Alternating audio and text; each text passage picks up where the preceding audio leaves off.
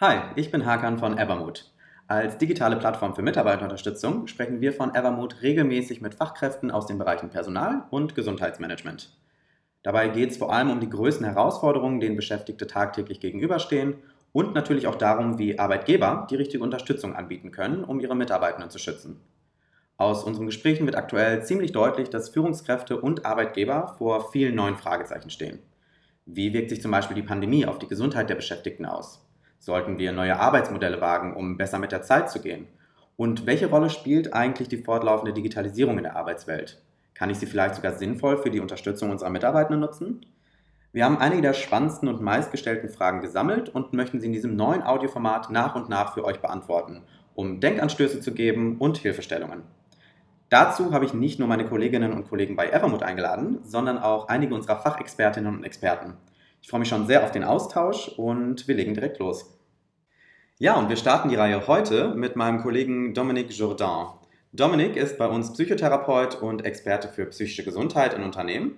Und sein Wissen teilt er im Grunde in unserer digitalen Mediathek mit unseren Kunden. Das Ganze in Form von Video- und Textbeiträgen und berät daneben auch Mitarbeitende und unterstützt sie in persönlichen Coachings. Dominik, wir sprechen heute darüber, welche Gefahr psychische Belastungen für die Gesundheit von Beschäftigten bedeuten und was Arbeitgeber auch tun sollten, um die betriebliche Gesundheitsförderung effektiv zu gestalten. Denn damit kommen sie ja letztendlich ihrer Fürsorgepflicht nach. Bist du bereit? Ja klar, lass uns gerne starten. Super, fangen wir doch gleich mit den aktuellen Herausforderungen für Beschäftigte und Arbeitgeber an. Warum sind denn psychische Belastungen und Erkrankungen so ein prominentes und auch so ein wichtiges Thema? Mhm. Also das ist eine sehr wichtige Frage. Ähm, vielleicht kann ich das so ein wenig anhand von Zahlen und Fakten noch einmal verdeutlichen. Als äh, eine der gravierenden Folgen der Corona-Pandemie leiden heute nämlich mehr Menschen unter Symptomen von Depressionen und Angststörungen als in der Zeit davor. Ähm, da gab es jetzt auch kürzlich eine Umfrage, äh, die sehr interessant war in den USA. Und zwar wurde die durchgeführt vom CDC, das ist das Center for Disease Control. Und äh, dort hat sich gezeigt, dass über 40 Prozent der Erwachsenen mit psychischen Problemen, die auf die Pandemie zurückzuführen sind, zu kämpfen haben. Äh, auch in Deutschland gibt es entsprechende Zahlen. Also die Krankenkasse KKH hat eine Auswertung dazu veröffentlicht, nach der depressive Episoden mit deutschlandweit immerhin über 300.000 attestierten Fehltagen auf Platz 1 der häufigsten psychischen Diagnosen liegen. Ja, das sind auf jeden Fall schon alarmierende Zahlen, wie ich finde. Ähm, aber dabei stellt sich mir die Frage, das ist doch im Grunde kein neues Thema, oder? Das ist leider wahr, muss ich sagen. Also diesen wirklich bedauerlichen Trend bei der Häufigkeit von psychischen Erkrankungen können wir jetzt schon eine ganze Weile beobachten.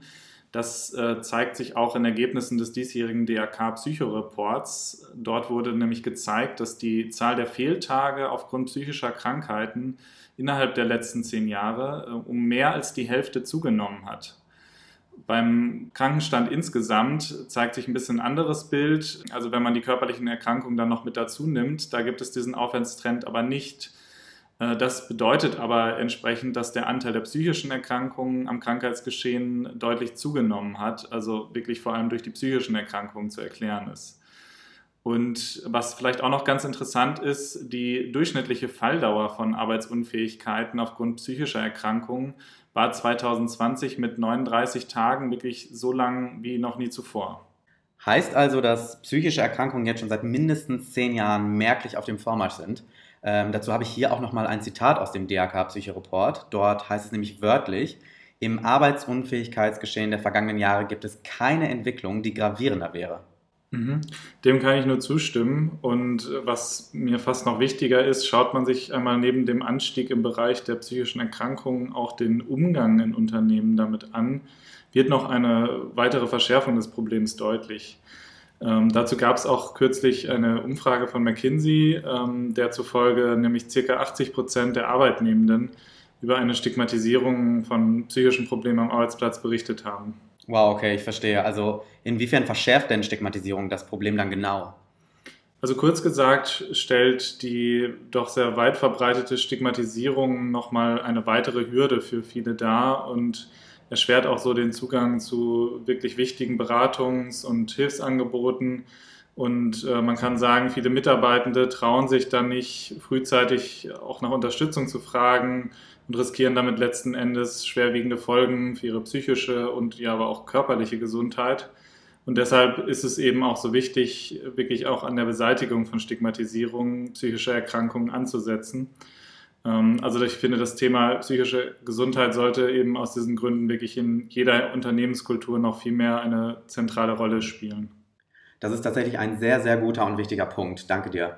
Und danke auch erstmal für die Infos bis hierher, Dominik. Äh, Im nächsten Teil sprechen wir darüber, warum der Schutz der psychischen Gesundheit heute wichtiger ist als je zuvor. Und wenn du zu Hause oder im Büro jetzt schon mehr über das Thema erfahren möchtest, dann findest du in diesem Beitrag den Link zu unserem Mental Health Guide. Darin haben wir diese und weitere Informationen für dich zusammengefasst und geben dir unter anderem auch vier Maßnahmen an die Hand, mit denen du die psychische Gesundheit in deinem Team fördern kannst. Ansonsten freue ich mich aber auch schon sehr auf das nächste Gespräch und hoffe, dass du auch wieder mit dabei bist. Bis dahin.